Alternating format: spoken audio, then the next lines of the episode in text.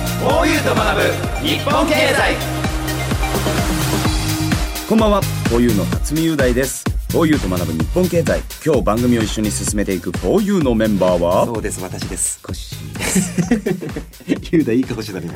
今。そう いい顔してたいい顔してた。コッシーです。いいテンポだ ったな。漫才やりたくなったな。確かに漫才感あったねう。ん。えっと、ご紹介です。お願いします。お願いしさあ、もうコッシー、うんもしかしたら今年最後かも。ます。あ、もうじゃあ、良いお年を。になるかもしれないです良ね。いお年だもん。良いお年。だね。うん良いお年だねコッ。シーが良い良いお年。じゃあもう、そっか。もう残すことないように何も、うん今日張り切るわ。お願いしうますん。。張り切ります。 13日ということで、あと3日で僕らのショーエンタエンもタシックス。始まりますし。始まるからね。俺そういえばさ、うちょっとすごいことあったの。ん。ちょっと部屋片してたんですうよ。ん。片付けしてたうの。ん。あれ、この財布どっかで見たことあるな。うん。あこれ海外行く時使ってたやつ。うん。フォーユーでロスとか行ったじゃないで行っすたか。行ったフォーユーで。結構前だエねンドレスショックの振りおい付ちけ。くうん。んとフォーユー。こういうとで俺その前に今井翼くんとハワイ何回かうん連れてってもらってたうんそういう時に使ってたやつだなと思ってパッと開けためっちゃドル入っててええめっちゃドル入っててえでうんうんその時の監禁してたうんその紙みたいなのうもあっんたうん監禁してるとこのレート見たら110円やねええいもうめっちゃ得になってるじゃんやそうだねそかんなりかなりだねそのだから感覚はないけど、うんそういう感覚ないけど眠ってたもんねでほら FX の話とか、うんこの番組でもしたけど、 うん俺勝手に FX みたい な勝手に FX というかやってたね マジでそっかえ今だあって今も買える気がないもん148円とかでしょ置いとくまだいやだからどうしようかなって、うん後でぐっさんに相談しようかあなーなるほどね ぐっさり聞いて ねうん買えるべきかびっくりしたうんすごいなうんそれいいねうたままたま見つけた棚からボタン持ちじゃないけどうんなんかねでもなんかその時ちょっと思ってたのようん110円ってちょっと安い時だなってその時、うんうんうんなんかそういう話も聞いて、うん、変えなくちちゃょっいいかと取みたいなっとこうかなって思ってずっと忘れてたら今すごいことになっちゃってるからすごいよびっくりことがあんだねうんラッあキーるでんしだたねめっちゃドル入ってたそんそんな入ってないんですけどいやねんぐらい入ってたかが気になるけどねうんうんうんうんうんう嬉しいって感じんいいね古着買っちゃおうかなって感じです変えるぐらいあるんですねはいうんさあということで、はい今日ラストかもしれないコッラシースとト、はい、今年楽しみますよろししくお願いしお願まいすしますこういう辰巳とコッシーがお送りしていきます今日の番組メニューを紹介しますこの後 CM を挟んでこういうの教えて経済トピック今回はまたまた拡大スペシャルでお送りします僕たちそしてリスナーのみんなが最近気になっている経済のニュースをあれこれ学んでどんどんステップアップしていくコーナーですえー番組公式 SNS もフォローお願いします。ハッシュタグフォユ経済、ハッシュタグひらがなでフォユ、漢字で経済、えーハッシュタグフォユ経済とつけて投稿して盛り上げてください。それでは「フォーユーと学ぶ日本経済」始めていきましょう全部「フォーユーもう人生の半分損してるって言ってるやつは疑ってかかった方がいいですからね、ええはい、若者の皆さんは怒っていいですよ 怒っていいデータ活用を楽しく学べるコンテンツ「YourData YourLife」各種ポッドキャストサービスで配信中親しみやすいテーマからデータとの向き合い方を考えてみませんか Your data. Your data. Your life. Your life. ポッドキャストで配信中の番組高井博明と横川楓のお金の話資産運用には関心があるけど何から始めていいかわからないそんな投資の初心者に向けた金融教育番組です楽しくお金の知識が身につく話をお届けしますポッドキャストで毎月第2第4木曜日朝6時に配信中ぜひ聞いてください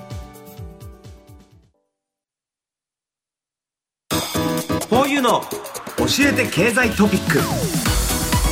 フォーユーの辰巳雄大です吉岡由紀です。このコーナー「フォーユーの教えて経済トピック」では最近僕たちが気になっている経済の話題そしてみんなからの質問メールをもとに楽しく学んでいきたいと思います、うん経済やマネー投資について身近な疑問や質問を何でも送ってくださいそして今日も僕たちに経済を分かりやすく教えてくれるのは日本経済新聞編集員の山口明さんぐっさんですぐっさんよろしくお願いしますはい、山口です。よろしくお願いします。今日はこちらのテーマでお送りします、メッセージフォーユー拡大スペシャルお便り紹介あなたの質問にお答えしますあーということでなるほど今回もたくさん来ているみんなのメッセージや質問をどんどん紹介していきますよ、そしてみんなの疑問はぐっさんがエレガントに解説してくれます エレガントにね。ではコッシー、はい早速1通目のメールを素敵ボイスでお願いします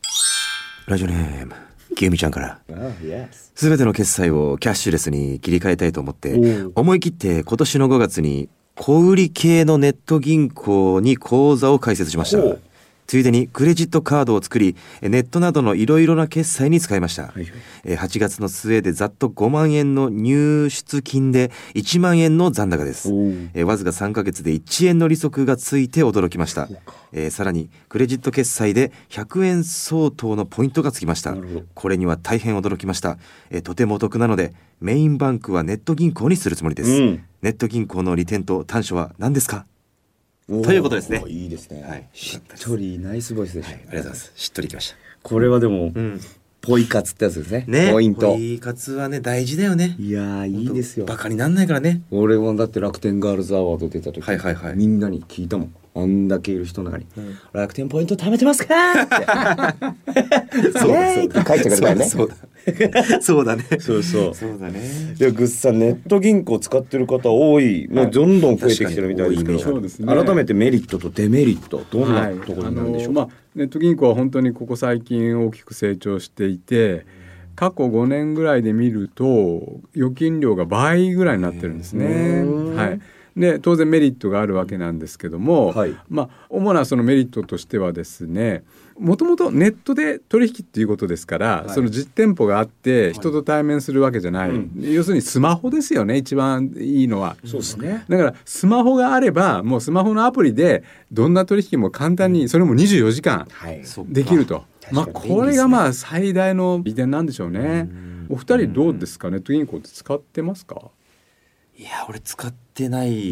ですねいや便利さわかるんですけどうーんアナログ人間で すね結構僕行っちゃいますね銀行にちゃんと出向いてはい辰巳はネット銀行使ってるんですよおはい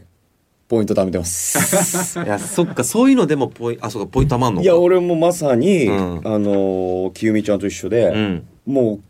基本支払いするクレジットカードはネット銀行のにしたらめっちゃポイント貯まるのよ、うんあええで買い物もそこに連携してるサイトでやると、うんうんもうどんどんポイントうん溜がまってくんだ溜まるただ俺これみんなも気をつけてほしいんですけどスマホ急にフリーズして使えなくなったん ですよ変えたじゃない俺ああそうだねあれでだったねログイン ID が分かんなくなっちゃっわてかるそういうのあるよねフェイス ID とかでうんなんならうん開けてたりうんしてたからうんマジで分かんなくうてんぶっちゃけ今まだ開けてない。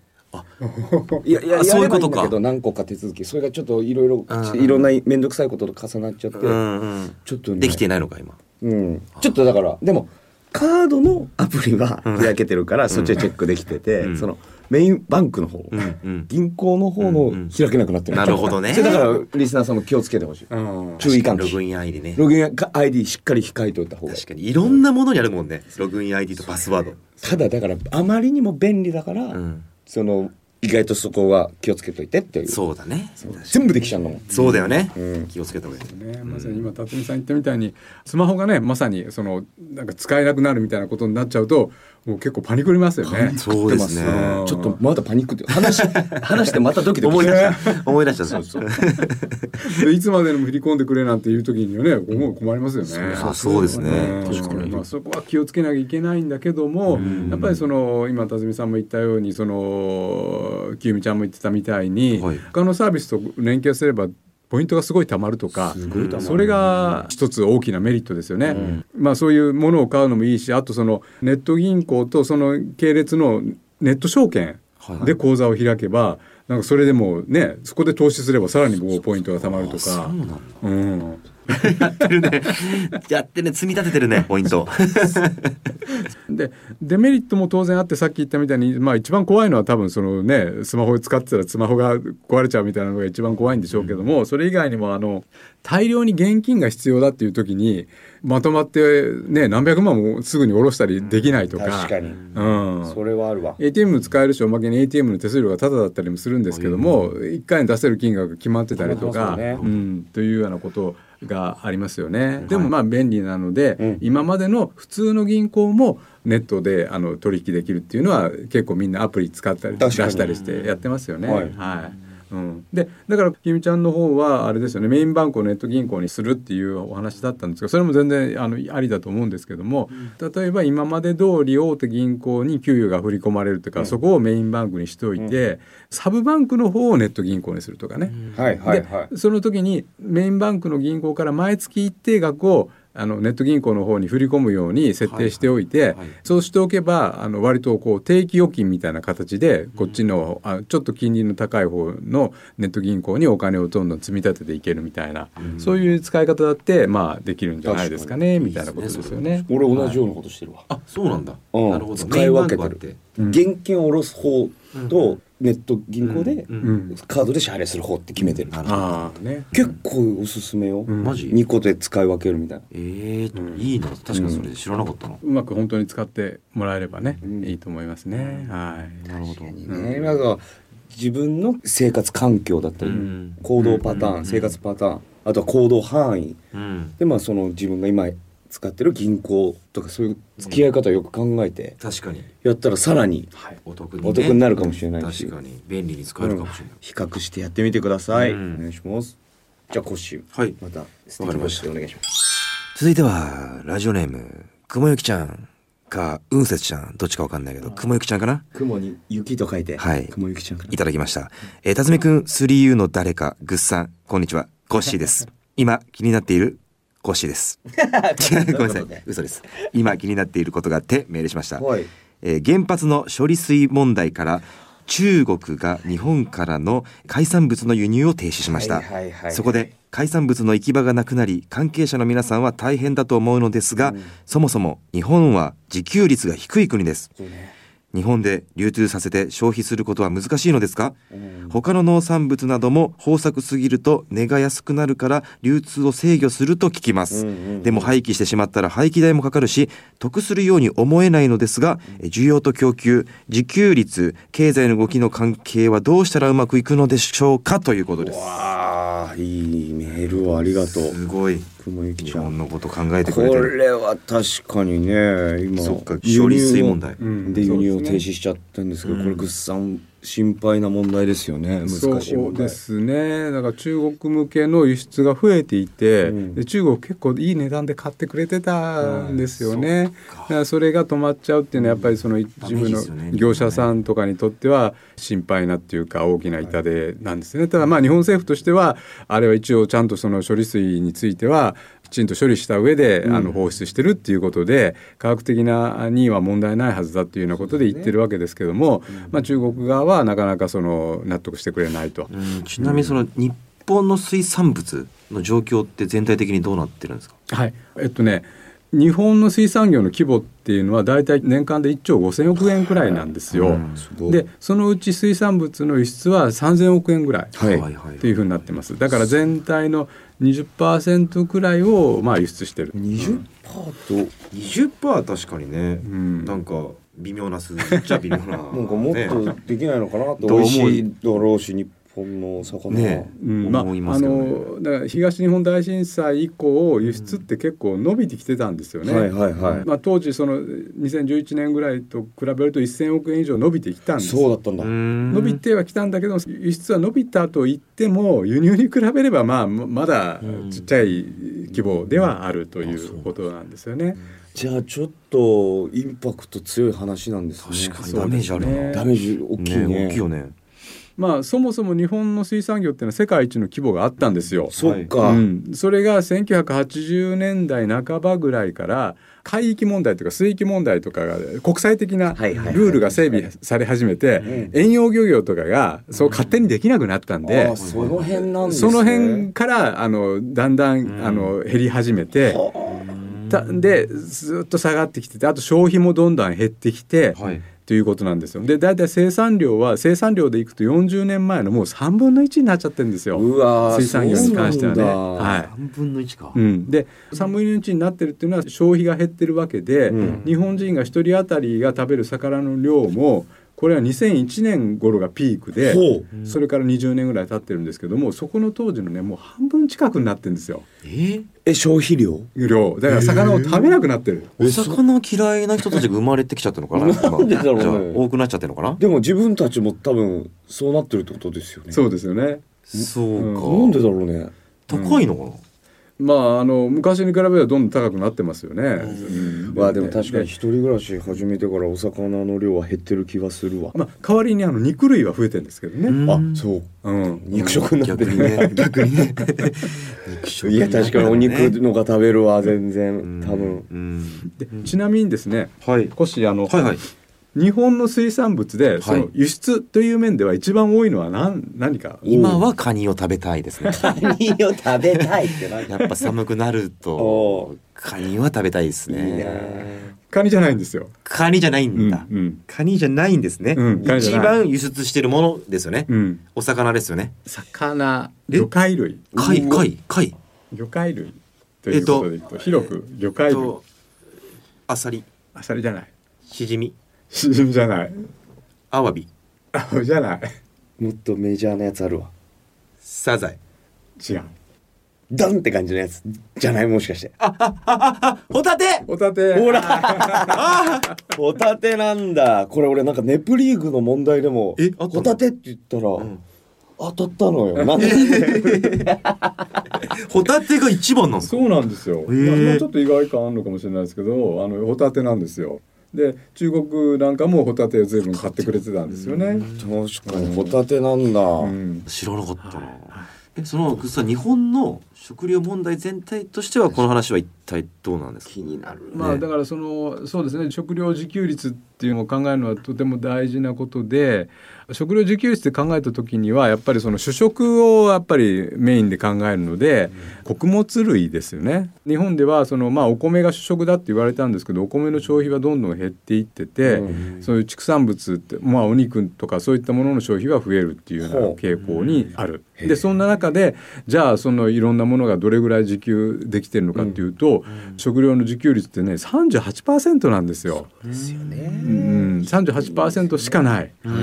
んですよね。はい。でこれをあの国はもうちょっと上げたいっていうことであのカロリーベースとその生産額ベースっていう計算方法があるんですけども、カロリーベースっていうのはまあ人間が食べる熱量カロリーベースでどれぐらいかっていうのは今だから38%だったのを45%まで上げていきたいとうん生産額ベースだと75%まで上げていきたいということなんですけどもこれはまあまずその上げていくにはまずはお米食べることですよね。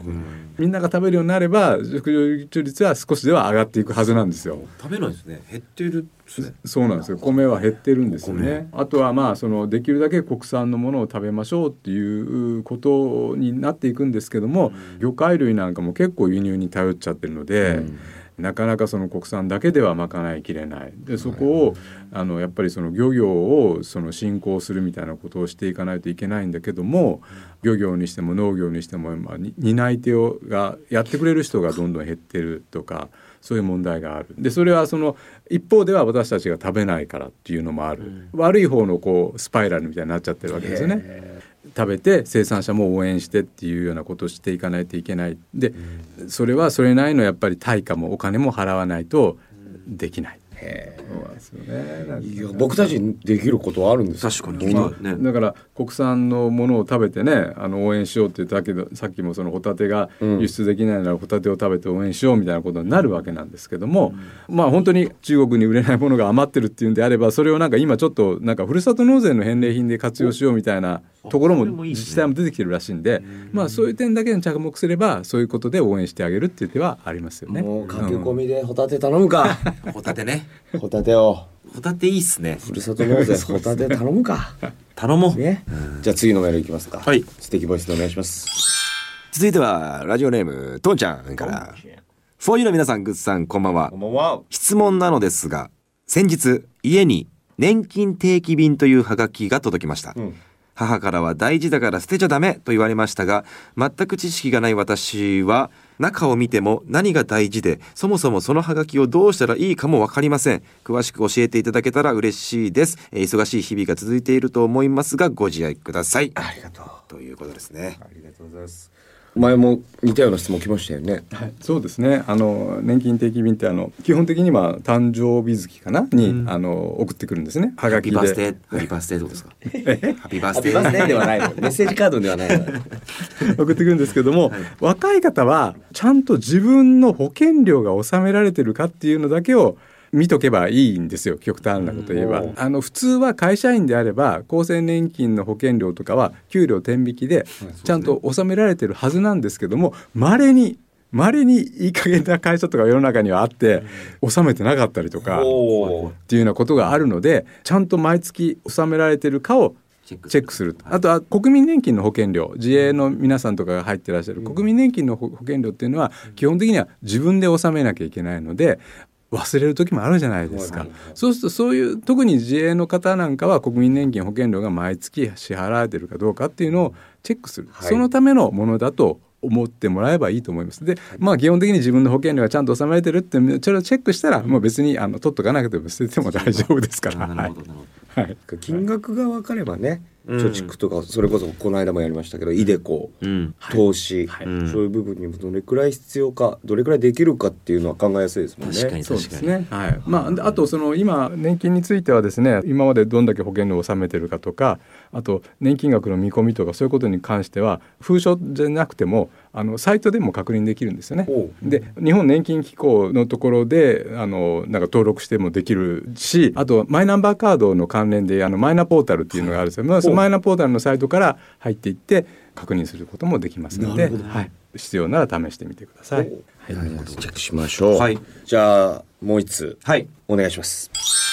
えーラジオネームかなちゃんからかなちゃん、いつも勉強になる時間をありがとうございますこちらこそ。今年もやってきましたね年末調整のこの季節私は給与労務の仕事をしており約1500人の年末調整事務は1年の一大イベントの一つですすごいことやすごいるおな。仕事をしまそすうだよな。えーここ数年のこの時期はえー 4U のライブやエンタを楽しむことを心の支えに日々勤しんでいます頑張るよ。はい、ただこれだけ毎日のようにこなしてもこれって人が作ってる制度なのというくらいえ細かい仕組みがややこしくて難しいです、うんえここで一つこのラジオ日経の素敵な番組にお願いです お年末調整はえ事業主の義務ではありますが申告する側の世の会社員の皆様が自分のこととして意識できるよおううこの季節の風物詩として今一度ご説明いただきたういん、えー石漬けに一役買っていただけないでしょうかよろしくお願いしまおす熱い思いとが。いうこいやーすごいっていうかもうかなちゃんお疲れ様ですと本なんですねね当あにりがたいねライブ千五百人の年末調整か。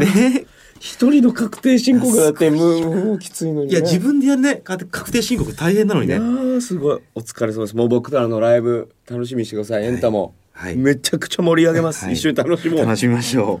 いやでもそうは言っても僕たちも年末調整っていうものには経験がないのでん全国の会社員を代表してはいグッズさん説明と感謝の言葉をよろしくお願いします。あの 代表できるかどうかわかんないんですけども本当にあの私の分も私の会社の担担当の方がやってくださってるわけでまあ他の他の会社員の方は皆さんその会社の担当の方がやっていただいてるって本当にご苦労様ですありがとうございますありがとうございはまいすお礼を申し上げますまあこの年末調整があるおかげであの多くの人は面倒な確定申告はせずに済んでるとはいいうことで非常にこうありがたい仕組みではあるわけですよね。はい、まあこれはね会社員だからこそっていうことになると思うんですけども、会社員としては期日内に多分この、えっと、放送日だともう会社の年末調整の締め切り終わってる人も多いんだと思うんですけど、はいあのそういう人は来年から期日内にしっかりと、間違いなくその内容を記入して間違いなく必要書類を揃えて、 出してくださいということで、はい、協力していきたいと思います。はい遅れません。もう代表してた気持ちが溢れて た全国の会社員の方の代表してたねでしたしてくれてました。ありがとうございます。いやすごいわでもこうやってくれてる方がいるんだもんそうだよねいるってことだよね労務の仕事えかなちゃん本当お疲れ様ですお疲れ様ですてかありがとう全ございます国の給与労務のお仕お仕事事されてる方ね本当にこの助かってます期間お疲れ様です皆さんもねこれからたまあそれで言ったら個人事業主の方は確定申告も来年ねすぐしなくちゃいけないですし確かに大変だと思いますこの季節本当に本当大変だよね。バタバタするしね。この時期はね応援してます、はい、ということで今回もお時間となりましなたこのコーナーではこれからもみんなからの質問やメッセージを募集しています宛先は番組の最後でお知らせします以上 4U の教えて経済トピックでした解説は日本経済新聞編集員の全国の会社員代 表山口明さんぐっさんでしたぐっさんありがとうございましたありがとうございました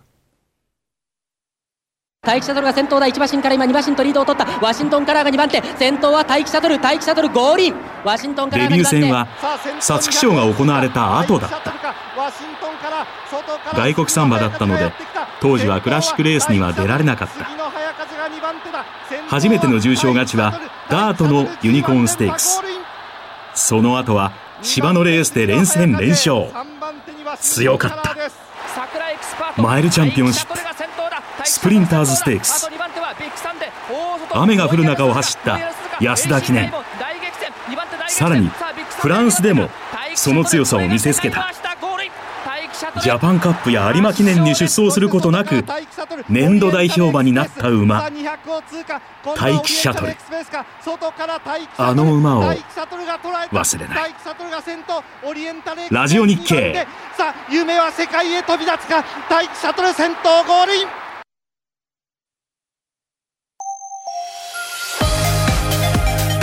4U がお送りしてきました 4U と学ぶ日本経済はいさあ今年多分ラストでしたけどもそうだね。今年も学びましたか学びました。今年もたくさん学ばせていただきました。グッさん。ありがとうございます。 本当にどうですかなんか今年自分が一番経にな済った投資何か気になったことそれで言ったらイデコを始めさせてもらったからあらそれで言ったらありがとうございます、はい、だから一歩進んで今そのえっとニーサはいニーサはすごくあのお父さんの妹から勧められておおはいはいはいあのもう手続きするぐらいのとこまで行っててちょっと面倒なことあの見つからない資料があって今進めてないけどもう来年にはニーサには入ってるしも、ついにコッシーがニーサ始めたら本当にこの番組いよいよもう二人グループに2人ニーサ始めてるそうだよね半ニーサ半ニーサだもん半ニーサだった らもういよいよこの番組も恒久的にそうだよね続く番組になるかもしれない、そっかもう最後かえー、あのそろそろ兄さんを切り崩しますっていうところまで行きたいですよねそろそろもう切り崩そうかなと思っていますっていうところまでいいねそれはいいですそそこまで行きたいねで講師もいいねこのあの切り崩しができるようになりました行きたいですね行きたいね、い、やお世話になりました今年だからいや僕のターンはもう終わりなんでもう、うん改めてちょっとリスナーの皆さんにそうですねえっとまあ来年2024年も、えっと、僕たちと一緒にその経済をどんどんどんどんもっと知っていきましょうありがとうございますありがとうございますということでリスナーのみんなからのメールもお待ちしております、番組で取り上げてほしいテーマ経済について知りたいことこういうに質問など何でも、えー番組サイトにあるメールフォームからどしどしお寄せくださいお待ちしておりますそしてこの番組は放送後ラジコのタイムフリーポッドキャストでもお楽しみいただけますぜひ利用して聞いてみてくださいよろしくお願いしますお願いしますそして番組公式 SNS もフォローしてください「えーハッシュタグフォユ経済」「ハッシュタグひらがなでフォユ」漢字で経済「えーハッシュタグフォユ経済」とつけて投稿してくださいそれでは来週も水曜夜7時にまたお会いしましょう最後まで聞いてくれてサンキューサンキューですバイバイバイバイ